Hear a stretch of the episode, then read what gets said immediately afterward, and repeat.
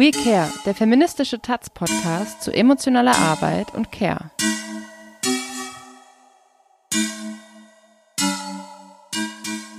Hallo äh, und herzlich willkommen zu einer neuen Folge von We Care, dem feministischen Taz-Podcast.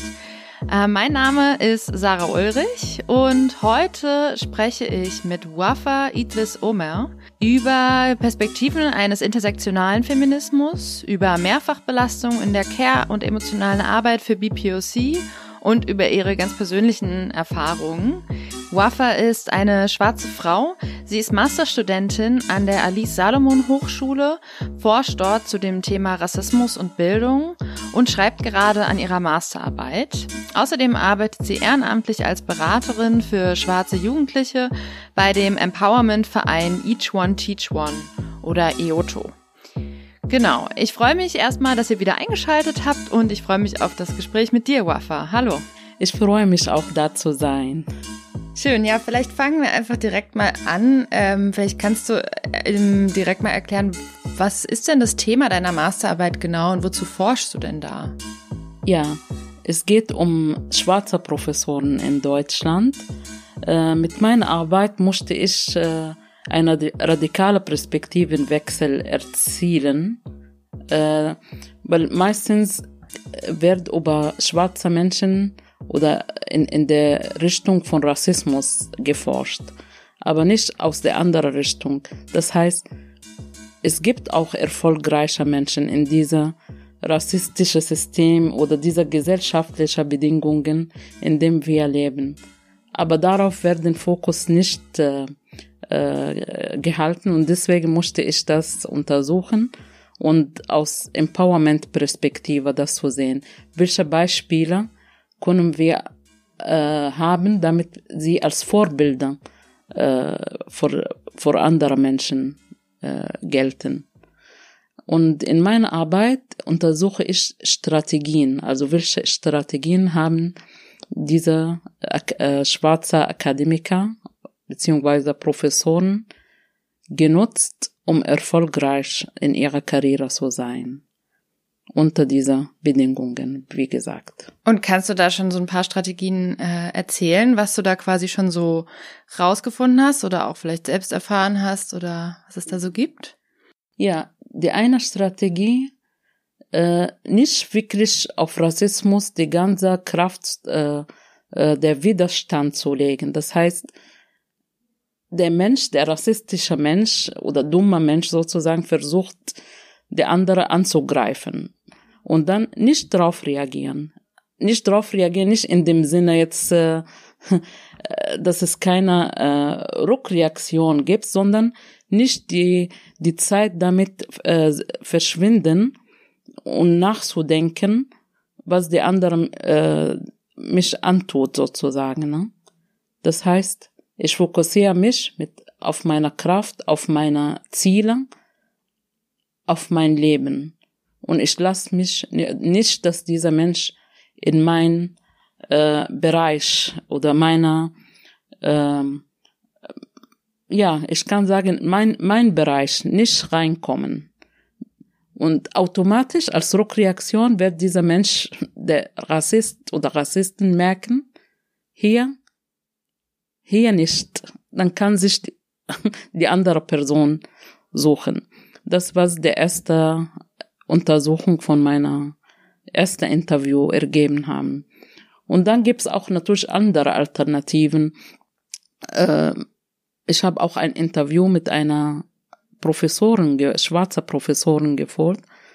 Ähm, und sie unterrichtet äh, in einer äh, Hochschule, ähm, aber im technischen Bereich. Ich musste jetzt äh, den Fach nicht nennen.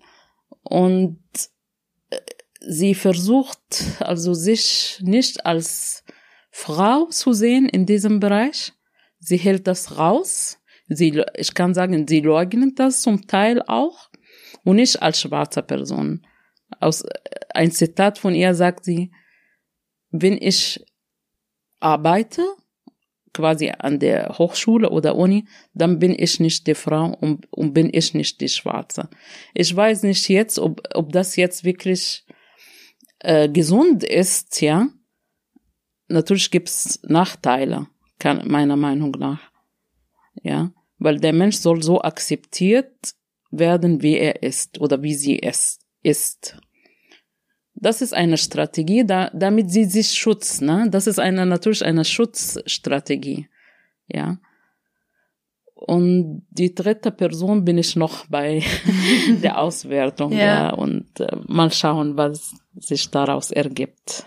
Aber da steckt ja schon total viel drin. Also zum einen, ähm, jetzt bei der ersten Strategie ähm, steckt ja schon drin, was das für ein enormer Kraftaufwand ist, auch quasi überhaupt ähm, zum einen Rassismus zu erfahren und zum anderen dagegen anzukämpfen. Also du hast ja richtig mhm. von einem Kampf auch mhm. gesprochen. Genau. Und in dem anderen steckt ja auch drin, oder in dem zweiten, in der zweiten Strategie steckt ja auch drin, dass es da nochmal eine Mehrfachbelastung ähm, für mehrfach diskriminierte Personen gibt. Also in dem Fall eine schwarze Frau oder eben ähm, ähm, genau Frauen of Color, ähm, die da eben zum einen der Mehrfachdiskriminierung ausgesetzt sind und zum anderen ja eben auch quasi so einer Doppelbelastung in der Care-Arbeit dagegen zu halten. Also es ist ja eine, wie du gerade gesagt hast, ähm, ein enormer Ressourcenaufwand und damit eine enorme emotionale Arbeit, da auch dagegen anzukämpfen, ja. diese Doppelbelastung oder diese Mehrfachbelastung zu erfahren.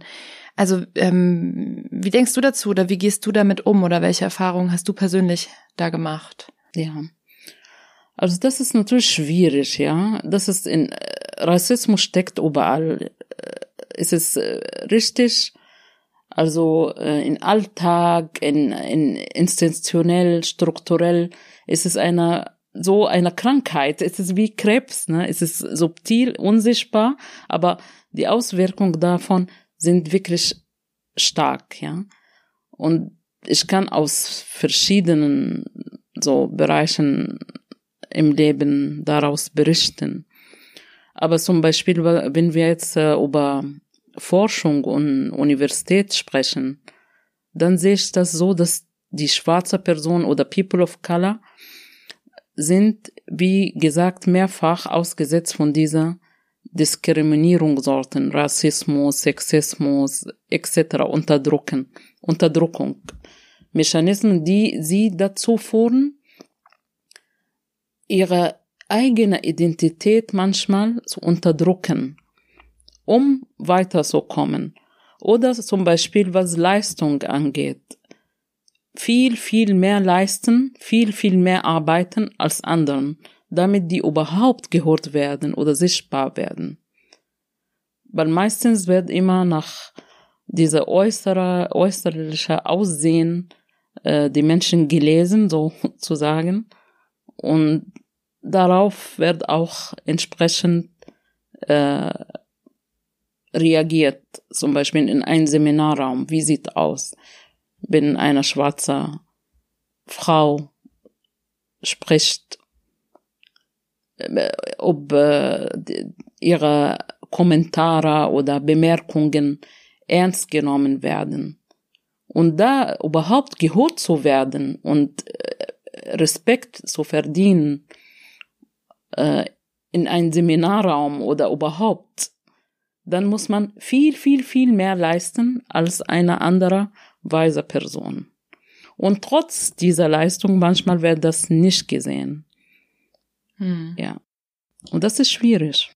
Wenn du jetzt, ähm, wir haben ja auch darüber gesprochen, dass du bei EOTO, also Each One Teach One, quasi auch ehrenamtlich ähm, als Beraterin arbeitest.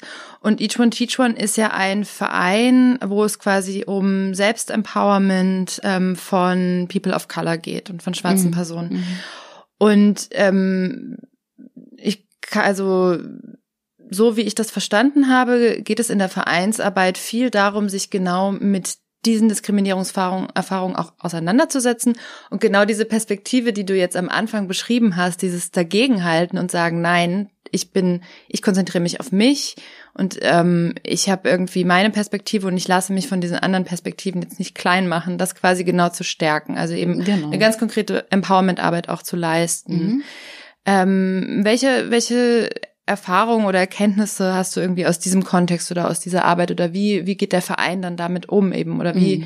wie kann das eben erreicht werden und gerade insbesondere für dann auch Frauen, die eben einer mehrfach ähm, Diskriminierung und einer ähm, doppelten oder dreifachen oder vierfachen Care-Arbeit dann ausgesetzt sind. Ja. Oder auch welche Erfahrung hast du als schwarze Frau dort auch gemacht? Also ich muss sagen, ich habe dort mein Praktikum gemacht und sehr, sehr gute Erfahrung äh, da gemacht und ich habe mich schon gleich so gestärkt gefühlt, empowern und richtig gut, weil IOTO einen so safe Raum bietet äh, für schwarze Menschen. Ich kann über meine Erfahrung sprechen, über mein Leiden, über meine Schmerzen und ich, ich habe keine Angst, weil es gibt auch Menschen, die schwarz sind und vielleicht diese Erfahrung mit mir auch teilen.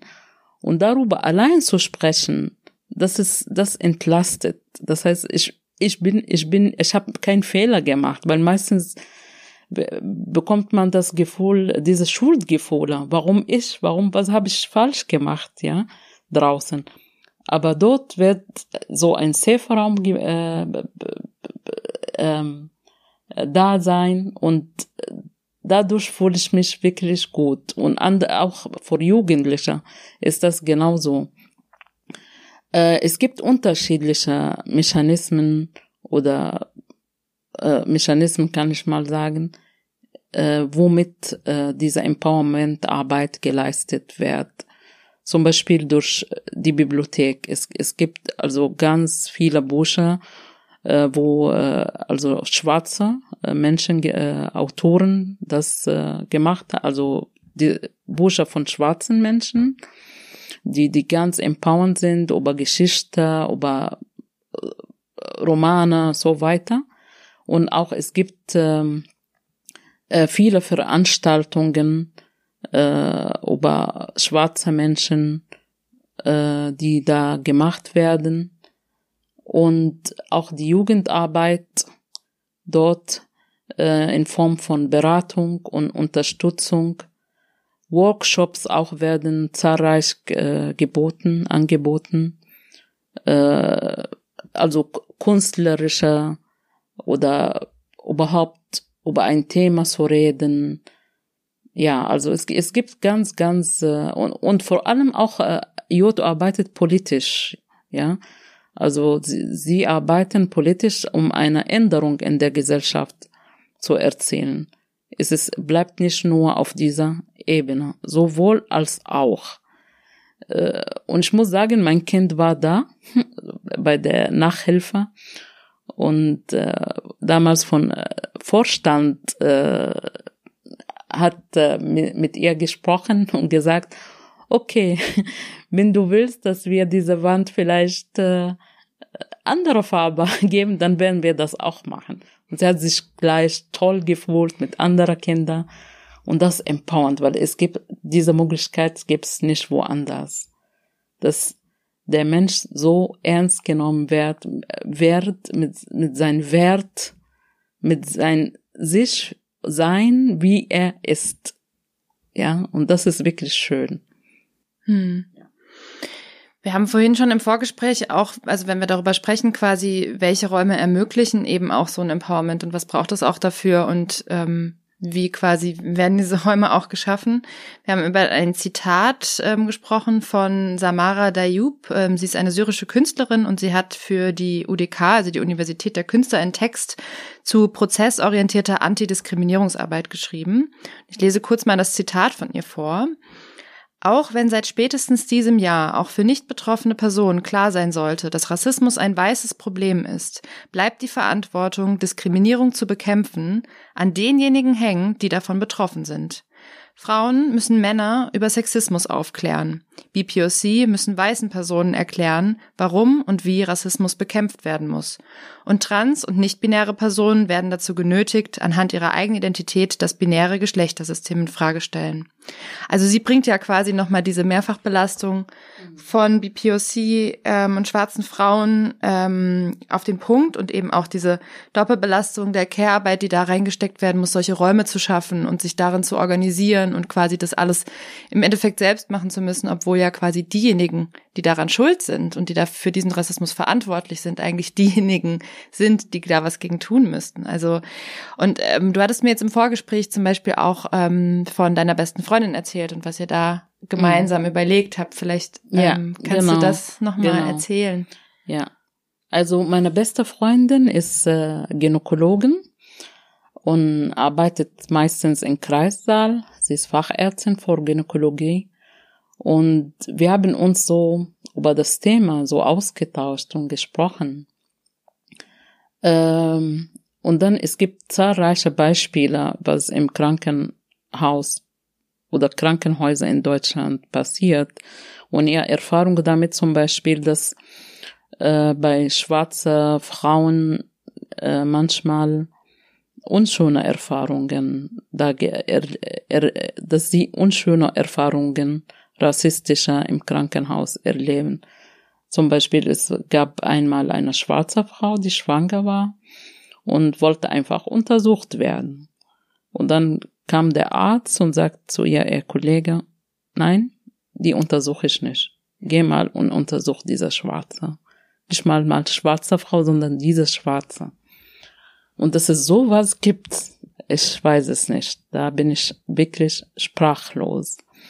Oder zum Beispiel, dass geflüchtete Menschen auf ähm, Multiresistenzkeime untersucht werden. Und das ist eine, ich muss sagen, entwürdige Untersuchung, weil es wird ein rektaler Abstrich gemacht.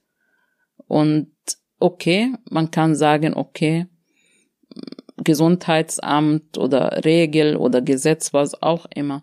Aber nur aufgrund, dass die Patientin schwarz war, gleich war sie als Geflüchteter kategorisiert, obwohl sie hier in Deutschland äh, lebt und nicht geflüchtet ist. Und gleich wird sie in dieser Kategorie und äh, genommen und musste bei ihr dieser rektale Abstrich gemacht. Das heißt, wie in, die, in diesem Sinne werden schwarze Menschen als Krankheit gesehen, Krankheitsbringer und sie werden pathologisiert, ja, und das ist wirklich unmenschlich, ja. Und sie meinte, also sie, es gibt auch andere Erfahrungen. Es, es, es geht nicht nur, äh, dass schwarze Frauen diese Care-Arbeit machen vor schwarze Frauen sondern auch vor weiser Frauen. Und das ist wirklich interessant, ja. Äh, diese Perspektive wird meistens in der Öffentlichkeit gar nicht beleuchtet, weil schwarze Menschen werden immer wieder, immer wieder in der Opferrolle gesehen. Und ich denke nicht, dass wir damit weiterkommen. Es muss irgendwie mal, ich will nicht sagen Schluss damit. Natürlich, es wird viel, viel unfair und Unrecht äh, passiert in der Gesellschaft. Ja, George Floyd ist der größte Beispiel davor. Das kostet Leben. Aber auf der anderen Seite, man, man muss diese Perspektive endlich mal wechseln und eine Änderung. Es muss eine Änderung geben. Nach vorne schauen. Und ähm, zum Beispiel, es gibt, ähm, äh, sie meinte, oh, es gibt weiße Patienten oder kann ich auch so sagen, deutsche Patienten, kommt äh, die schwangere Frau, äh, so ein Vorstellungsgespräch mit ihrem Mann äh, und auf dem Hocker neben ihr als Ärztin sitzt der Mann und nicht die Frau. Und die Frau ganz am Ende in der Ecke von dem Zimmer. Die schwangere Frau. Ja. Und der Mann fängt an zu sprechen, der weise Mann. Und dann sagt äh, meine Freundin. Die Ärztin? Die Ärztin sozusagen. Ja äh, können Sie bitte sich woanders hinsetzen? Ich muss jetzt mit Ihrer Frau reden. Ja. ja, sie ist schwanger. Ja, und dann, okay, dann macht er das. Oder zum Beispiel, dass es bei obergewichtiger Frauen meistens äh, gleich, wenn man sagt, oh, die Patientin oder die schwangere Frau ist obergewichtig, wird gleich ein, nach einer kräftigen Arzt gesucht. Männlich, mhm. ja, meistens obwohl bei der Entbindung das, also es ist egal jetzt, ob die Frau kräftig oder nicht. Also von diesem Muster, dieser Gedankenmuster müssen wir uns endlich mal verabschieden. Wie lange soll das gehen? Ja. äh, vom Wegen, dass es hier also Gleichberechtigung gibt. Es gibt auch andere äh, Beispiele, zum Beispiel, dass es bei äh, Gewalt unter Geburt, ja, dass es bei männlicher Ärzte die Frauen unter Druck gesetzt werden. Sie ja, wir hatten da ja. in der ersten Folge schon mal drüber ja. gesprochen, das Podcast, ähm, da ging es nämlich auch darum, eben um so eine so ein ganz sexistisches Gesundheitssystem und eben dann auch äh, genau. rassistisches Gesundheitssystem, wo dann quasi die Frauen in eine Geburtshaltung auch gezwungen werden, die äh, also die für den männlichen Arzt bequem ist, aber genau. für die genau. Frau und das genau. Kind überhaupt nicht. Genau. Zitat zum Beispiel, press mal endlich. Ja, also wie soll man sich das vorstellen? Oder dass äh, Frauen in äh, Gebärenalter äh, keinen Beruf bekommen oder nicht angestellt werden, weil die quasi äh, so schwanger sein können, äh, werden. Äh, oder zum Beispiel, dass die Männer auch während dem Geburt so überfordert werden äh, in ihrer Macho-Rolle und die Frau leidet bei Entbindung und der Mann guckt einfach sein Handy oder was auch immer. Und das alles meinte sie, hat sie auch bei weiser Personen äh, gesehen. Und solche Beispiele sind unsichtbar. Meistens wird immer der Mig migrantische äh, äh, Frauen mit Migrationerfahrung oder muslimische Frauen oder schwarze Frauen immer in diese Unterdrückungsrolle gepackt, ja. Und dann als äh, der Westen sozusagen muss vor ihrer Rechte kämpfen. Aber manchmal werden auch die eigenen Probleme, so die in den deutschen Gesellschaft oder in westlichen Gesellschaften gar nicht gesehen. Also quasi, dass die ähm, schwarze ähm, und muslimische und colored Frau ähm, dass quasi ihr attribuiert wird, dass sie unterdrückt wird von ihrer Community. Genau. Aber dabei sind es eigentlich die Weißen, die sie unterdrücken. Und ja. die reflektieren das aber nicht. Aber sie, sind, ich denke auch, dass äh, weiße Frauen auch in ihrer eigenen Gesellschaft unterdrückt werden. Und das kommt nicht so richtig zur Sprache. Es kommt meistens nur über äh, oh, muslimische Frau unterdrückt, oh, muslimische Frau muss zwang geheiratet werden, äh, da muss, äh, müssen wir ein Gesetz entwerfen, da und da und da. Aber ihre eigenen Probleme, die in der Gesellschaft sind, die werden nicht kaschiert oder nicht gesehen. Und das ist nicht schön. Ja. Weil ich, ich denke, wir müssen, wir müssen irgendwie unser Fokus oder unser, ähm, man. Ähm, Blickwinkel? Ja, mhm. ein bisschen erweitern. Und wir müssen uns denken in, als, äh, also dieses ähm, Begriff Universalismus, ja. Also weg von Kategorien. Schwarzer Frauen, schwarze Männer, weiße Frauen, weiße Männer, ja. Ich denke, das ist natürlich wichtig, ja, diese Ungleichheiten so, so, so thematisieren, aber gleichzeitig Kategorien schaffen auch immer so, ähm, wie soll ich sagen, nur eine Denkrichtung, ja, und lassen sie uns nicht die ganze Wahrheit sehen, ja, und ich denke, wir müssen unserer Fokus erweitern, unsere Denkmuster äh, dekonstruieren, die, die über Jahren da ist. Du hattest auch vorhin in dem Vorgespräch ähm, davon gesprochen, dass es ganz existenzielle Fragen letztlich sind. Ne? Genau. Wo es ja auch um Fragen von Subjektivität ähm, geht. Und mhm. äh, vielleicht kannst du da nochmal deine sehr klugen Gedanken zu erläutern, die mich ganz beeindruckt haben vorhin. Ja, okay. Ich muss sagen, äh, ich habe mich mit dem Thema Existenzialismus nach Jean-Paul Sartre beschäftigt oder seine philosophische Denkrichtung äh, beschäftigt und ich bin sehr beeindruckt davon. Und ich finde so, um überhaupt zu existieren, müssen wir so äh, solidarisch miteinander umgehen. Das heißt, in, sein, in seinen Gedanken ist so, wir, exist wir können nur existieren so als Menschen, indem wir frei sind. Und wie können wir frei sind? Durch unsere Handlung. So können wir überhaupt existieren. Nicht als Objekte, sondern als Subjekte.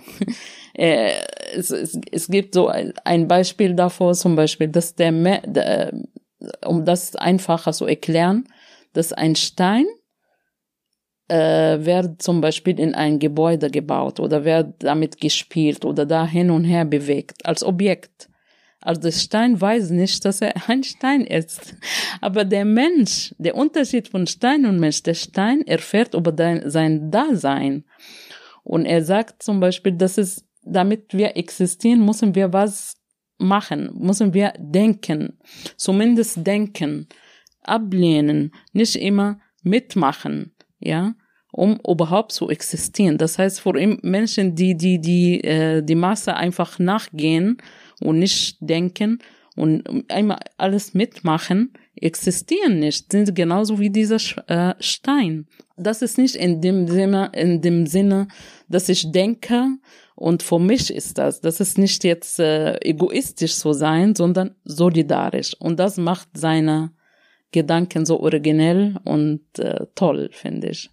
Und so müssen wir auch äh, in dieser Care-Arbeit denken, ja, um zu existieren, um gehört zu werden. Mm, und weil du vorhin auch gesagt hast, also vielleicht daran so diesen Gedanken so weiterspinnend, ähm, weil du vorhin eben auch gesagt hast, dass ähm, ist ja auch, also dass weiße Frauen ja eben gleichermaßen Unterdrückung erfahren, also nicht nicht auf der nicht die gleiche Unterdrückung, sondern ja. aber eben auch Unterdrückung erfahren. Und ähm, das also häufig viel, vielleicht viel wichtiger wäre, das gar nicht so zu externalisieren und ähm, sondern das auch bei sich selbst mal zu erkennen. Also geht es auch darum, quasi eine Solidarität und ein Bewusstsein für quasi ähm, Flint-Personen, also Frauen, Lesben, Inter, nicht-binäre und Trans-Personen ähm, allgemein zu schaffen und somit quasi aus einer intersektionalen Perspektive raus so eine Flint-Solidarität eigentlich mehr zu etablieren, ähm, statt immer wieder quasi da auch so Differenzen aufzumachen? Ja, also ich muss sagen, bin ich so an westliche Gesellschaften denke allgemein, sie, äh, es mag sein, auf jeden Fall, die sind äh, im technischen Bereich sehr, sehr vorgeschritten. Und das ist keine Frage, ne? Deutschland ist Führung in Industrie und so weiter. Und Europa überhaupt. Aber es geht um Humanismus, ja? Da muss viel, viel noch nachgeholt werden. In Humanismus ist äh, wirklich also das Westen sozusagen äh, noch nicht, äh, also noch nicht so weit. Und da in diese Richtung müssen wir gehen. Ich denke auch, dass es auch äh, Richtung so Solidarität, ja. Und nicht nur in Kategorien denken, sondern menschliche so Solidarität, ja. Menschenrechte überhaupt. Äh, mit ein paar gesetzter Entwürfe oder ein paar geflüchtete Menschen nach Deutschland zu, zu holen oder so ist das, damit ist äh, längst nicht viel gemacht. Ich denke, wenn wir nicht untereinander erstmal anfangen, solidarisch zu denken und untereinander uns zu akzeptieren, dann können wir die andere auch nicht akzeptieren. Dann können wir auch nicht äh, geflüchteten und äh, schwarzen Menschen oder unterdrückte Gruppen ich will nicht alles wieder kategorisieren und Kategorien schaffen, aber wenn wir uns selbst nicht lieben und nicht akzeptieren, dann können wir das die andere auch nicht geben. Und ich denke wirklich, dass dieser Humanismus-Thema äh, in Europa fehlt, ja, weil es ist alles so materialistisch, alles auf Geld gelegt, äh, was kann ich bekommen, was kann ich schaffen. Und ja, diese einfach Eigentum, das will ich haben, das will ich haben, das, das hat dazu geführt, was wir heute erleben. Das hat, das kann so, so schlecht, äh, schlecht enden, denke ich mal. Hm, und das fand ich fand ich gerade ganz schön, was du gesagt hast. Wir müssen uns selbst lieben, um andere zu lieben. Das kommt immer wieder auch quasi, wenn man sich ja mit feministischen Fragen beschäftigt, kommt es immer wieder auch auf, dass man eben sagt, ja, man muss erstmal quasi sich selbst auch als Subjekt und als Subjekt, was quasi verschiedenste Erfahrungen macht, ob man die jetzt kategorisiert oder nicht, ähm, erstmal wahrnehmen, akzeptieren und das irgendwie erkennen und dafür auch annehmen und eben so eine ja, so eine, so eine Selbstliebe, um quasi dann halt auch überhaupt die Energie für die ganze, die ganze Liebe für andere, emotionale Arbeit, Care-Arbeit auch ja. überhaupt zu haben, ne? Und überhaupt dazu schaffen. Und dann sind wir ja auch wieder bei der ähm, bei der Strategie, die du ganz am Anfang, die allererste Strategie, die du genannt hast, nämlich das quasi erstmal bei sich bleibens und erstmal die ganzen Rassismuserfahrungen und vielleicht auch Sexismuserfahrungen erstmal zur Seite schieben, um dann erstmal zu gucken, okay, aber ich bleibe bei mir und das ist irgendwie dann auch eine ganz wichtige Strategie, um das überhaupt aushalten zu können und um dann auch im nächsten Schritt Solidarität stärken zu können. Genau. Was ich gerade auch noch gedacht habe, ist ähm, eben, weil du auch viel von diesem westlichen ähm, Perspektiven und eben aber auch westlichem Wissen mhm. ähm, gesprochen hast. Es gibt eine schwarze Professorin, äh, Grada Kilumba, mhm. die auch, ähm, also eins meiner ersten Bücher, mit, wo ich mich ähm, rassismuskritisch mit auseinandergesetzt habe, war das Buch äh, Plantation Memories von ihr. Ähm, hat mich total beeindruckt damals. Also sind irgendwie ganz, ganz krasse ähm, Geschichten, wo sie quasi von ihren Erfahrungen als schwarze Frau schreibt. Mhm. Und sie hat eben auch, also sie arbeitet zu dem Thema Decolonizing Knowledge, also Wissen dekoloni dekolonialisieren. Mhm. Und ähm, vielleicht, ich würde gerne kurz von ihrem Zitat auch aus einem Interview vorlesen. Da hat sie gesagt, ein Grund, warum ich das mache, ist, also warum sie diese, diese Art der Arbeit macht. Ein mhm. Grund, warum ich das mache, ist, weil ich Emotionalität und Spiritualität in der Wissensproduktion sehr vermisse. Für mich ist das ein sehr wichtiger Teil von Decolonizing Knowledge. Ich will, dass akademisches Wissen und Diskurs subjektiver und persönlicher wird. Theorie hat mit Biografie zu tun und Biografie mit Theorie. Wissenschaft wird von einer Person produziert, von einer Person geschrieben. Diese Person hat eine Biografie, eine Fragestellung, Emotionen. Knüpft das ein bisschen daran an, was du vorher gesagt hast, mhm. zu der humanistischen Perspektive? Auf jeden Fall. Und dazu auch kann man über kritische Forschung gleich dazu knüpfen. Das heißt, dass Forschung nie, äh, ich weiß es nicht, aber das ist eine Behauptung jetzt von mir, nie objektiv sein kann. Es hat immer mit uns zu tun. Es hat immer mit unserer Leben, mit unserer Biografie zu tun. Ähm, wir können auch ein bisschen Richtung äh, Foucault denken und Diskurse das heißt, oder Macht, ne? Und äh, das ist äh, Themen, die unterdrückt werden im Laufe unserer Leben, die kommen irgendwie in irgendeiner Art und Weise raus, ja. Zum Beispiel in Zeitung, in Gedanken, in Forschung, in und so weiter. Und da wir nochmal zurückzugehen zu dem Thema Humanismus, ich denke, das wird viel unterdrückt in der kapitalistischer Gesellschaft, ja.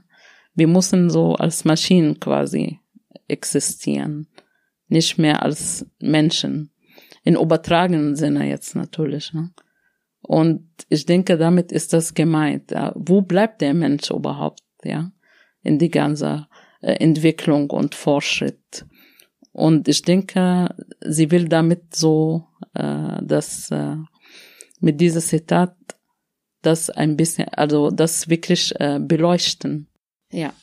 Und wenn man das jetzt quasi feministisch weiterdenkt, eben, dass es diese Perspektive, also weil häufig ist ja, wenn man über Care-Arbeit und eben ähm, darin den zentralen Aspekt eben der emotionalen Arbeit, also quasi der Emotionsarbeit, Beziehungsarbeit und so weiter, die ja häufig ähm, noch viel unsichtbarer ist als zum Beispiel andere Aspekte der Care-Arbeit, als jetzt Haushalt oder sowas, noch unsichtbar ist. Ähm, das hat ja ganz viel eben, also es gibt ja eben, wie ich ja gerade schon gesagt, das heißt ja Emotionsarbeit. Das heißt, es hat ja, ja ganz viel mit Emotionen auch zu tun.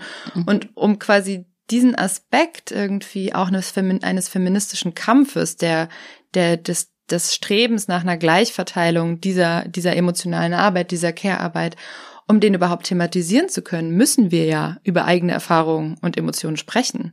Also Richtig, es ist ja. quasi diese Perspektive, die du gerade aufgemacht hast, hm. die braucht es ja eigentlich für einen feministischen Kampf. Also ich meine, es gibt sicherlich auch, wenn wir darüber sprechen, jetzt über theoretische Ansätze, wenn wir jetzt über einen materialistischen Feminismus sprechen, in dem quasi bestimmte Kategorien und irgendwie kapitalistische ähm, Abhängigkeitsverhältnisse und so weiter. Mhm. Ich glaube, dass es diese, dass diese Kategorien durchaus auch wichtig sind für eine Analyse von quasi Frau sein im Kapitalismus. Genau. Aber es braucht eben trotzdem auch die andere Seite, die quasi mhm. vielleicht mehr auf Erfahrung und eben mehr auf irgendwie mhm. eine Emotionsebene auch funktioniert, oder? Ja. Also wir, wir können die Gesellschaft nur als Ganzes denken, bin ich der Meinung. Kennen wir wieder vielleicht so kritische Theorie. Ja? Wir können nicht einen Teil äh, so äh, uns damit äh, beschäftigen, ein Teil von der Gesellschaft äh, als Problem sehen und die anderen Probleme ignorieren. Ja, ich denke, wir müssen so als als allgemein äh, als gesamtes Bild das Ganze sehen, um bessere Ansicht drauf zu haben. Hm. Ja. Ja, ich finde das total interessant.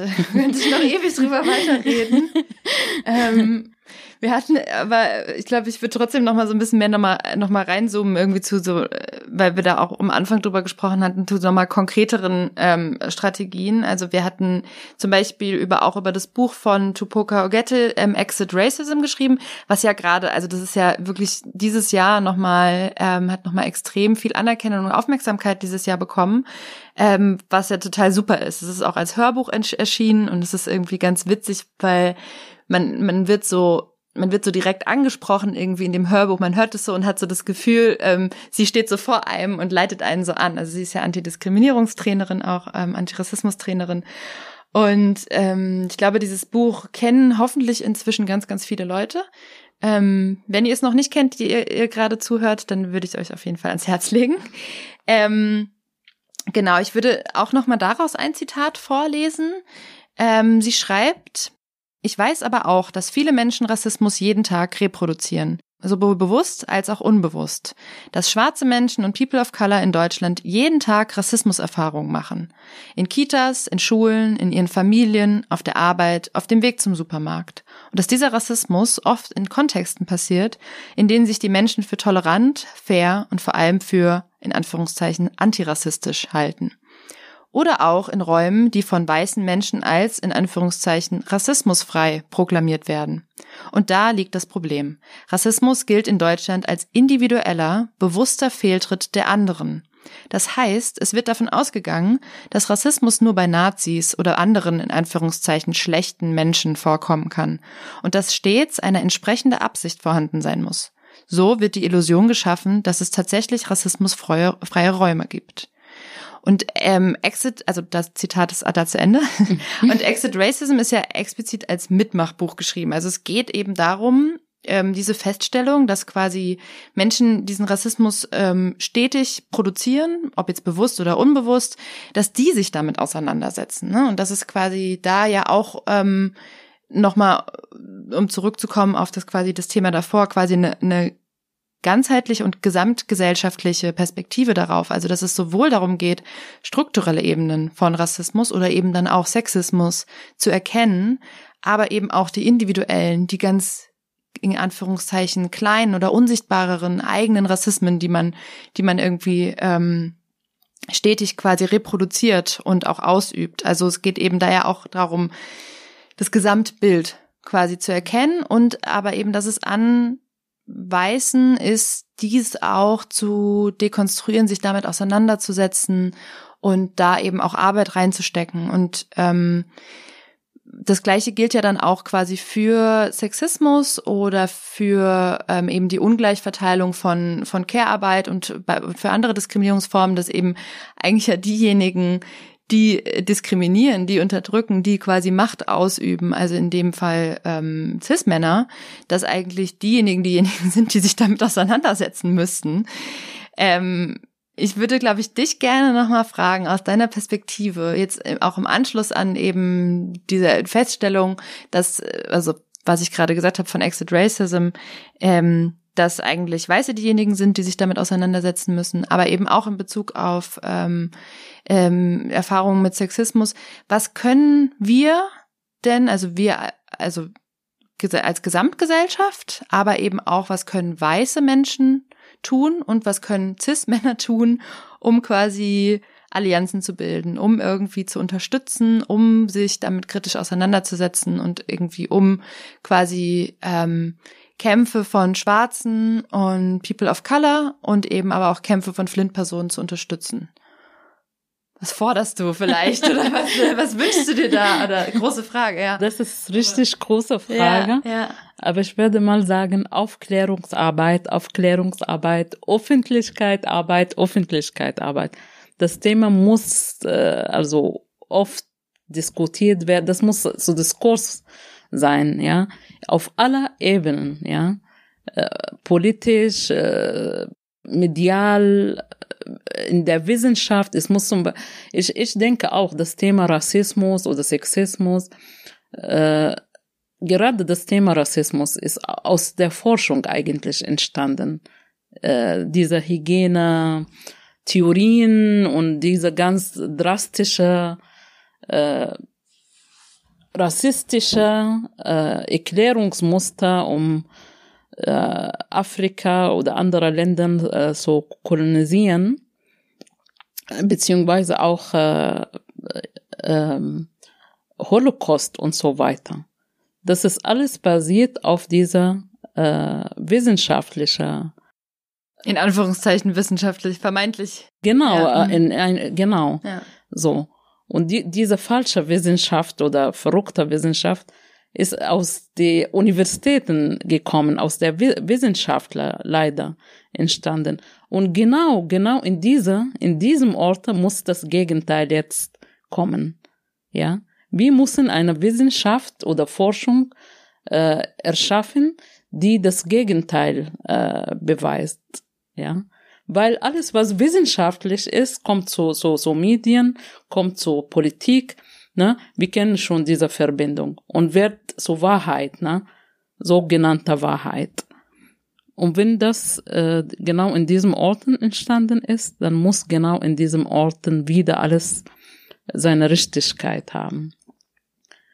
Das ist ein Teil, ja, das ist ein Teil, aber das ist ein großen Teil, denke ich mal.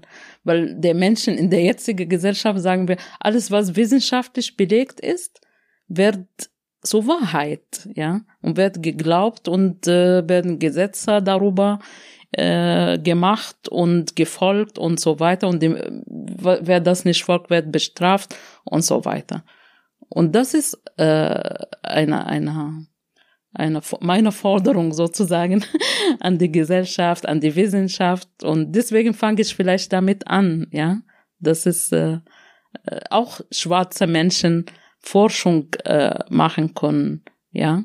Und äh, warum nicht, ja? Es ist, es reicht schon, dass es über sie schon geforscht worden, äh, ihre Schädel gemessen worden, ihr Körper, genauso wie ju jüdische Menschen. Und es muss endlich mal enden mit dieser Antisemitismus, äh, Rassismus, Sexismus, aller Unterdrückung äh, Mechanismen, die der Mensch zerstören, ja. Genau. Also ein Teil natürlich der Forschung, ein Teil äh, überhaupt äh, die Solidarität von Menschen, wie gesagt, Vernetzung, Arbeit, Öffentlichkeit, Arbeit. Dieser Dialog muss stattfinden auf aller Ebenen, ja, nicht nur zwischen Schwarz und Weiß oder Frau und Mann oder so weiter, sondern auf aller Ebenen, auch unter Politiker, unter aller Menschen. Und ich denke vielleicht, das ist ein bisschen Utopie oder Idealismus, aber wir dürfen träumen, ja. ja, hoffentlich, ja. ja. ja. Schön, ja. ja. Utopie-denken ist immer sehr gut, ja. Genau. Also vielleicht äh, an die HörerInnen äh, dieses Podcasts äh, der Appell an die weißen Personen, lest schwarze Literatur, lest schwarze Theorie, lest äh, Texte von AutorInnen of Color, ähm, bildet euch weiter und erzählt auch davon weiter. Und eben auch an die Cis-Männer, lest feministische Bücher, lest feministische Theorien, bildet euch weiter, erzählt es weiter, setzt euch damit auseinander. Ja, vielen Dank für deine klugen Worte. Auch jetzt so zum Abschluss ähm, die Utopie. Ähm, weiß nicht, fehlt dir noch irgendwas, was du noch gerne ergänzen willst? Ich bedanke mich für das Gespräch und hat mir wirklich Freude bereitet. Vielen Dank. Ja, vielen, vielen Dank an Wafa für das super interessante und tolle Gespräch und vielen Dank auch an euch fürs Zuhören und dass ihr wieder dabei wart beim feministischen Taz-Podcast We Care. In der nächsten Folge haben wir eine Sonderfolge. Dort wird es eine Live-Aufnahme des Who Cares Festival geben. Ich moderiere dort ein Podium äh, zu dem Thema Visionen einer fürsorglichen Gesellschaft und die pod nächste Podcast-Folge wird eine Aufnahme dieses äh, Podiums sein, wo ich mit ganz, ganz vielen spannenden Personen sprechen werde. Schaut euch doch darüber hinaus auch gerne mal das Programm des Festivals im Internet an. Ihr findet es unter whocares-berlin.org. Und dort gibt es auch jetzt schon verschiedene Workshops, für die ihr euch anmelden könnt. Also guckt gerne mal whocares-berlin.org und kommt gerne auch zum Podium Visionen einer fürsorglichen Gesellschaft. Ja, und zum Abschluss vielleicht noch ein kleiner Appell an euch. Es wird jetzt wieder kälter und äh, Corona wird wieder präsenter. Deswegen ist es umso wichtiger, sich nochmal in Erinnerung zu rufen, wie wichtig Fürsorge für unsere Gesellschaft ist. Und ich glaube, wir haben das alle in den letzten Monaten nochmal verstärkt gelernt, wie wichtig es für unsere Gesellschaft ist, über Care zu sprechen, über emotionale Arbeit zu sprechen, wie wichtig es ist, äh, einander in Krisen zu begegnen und darüber in Austausch zu kommen.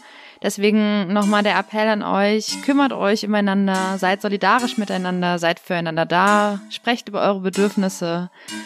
Und vielleicht konntet ihr auch durch diesen Podcast schon ein bisschen was dazu lernen. Ich lege euch auf jeden Fall nochmal die Folge 2 mit der feministischen Gesundheitsrecherchegruppe ans Herz, äh, die über ihren Workshop erzählen, ähm, wie man quasi miteinander kollektive Care-Praxen etablieren kann. Und wenn ihr wollt, folgt uns doch auf Facebook, Twitter, Instagram oder besucht uns auf taz.de. Ihr könnt uns auch unterstützen durch unser solidarisches Bezahlmodell Taz zahl ich. Wenn ihr Feedback oder Kritik, Fragen, Anregungen habt, dann schickt das doch gerne an sarah.ulrich.taz.de. Und ihr findet wie immer den Podcast bei allen Streamingdiensten wie Spotify, Deezer und iTunes. Und ja, ansonsten hoffe ich, dass ihr alle gesund bleibt und freue mich aufs nächste Mal, wenn wir über Visionen einer fürsorglichen Gesellschaft sprechen.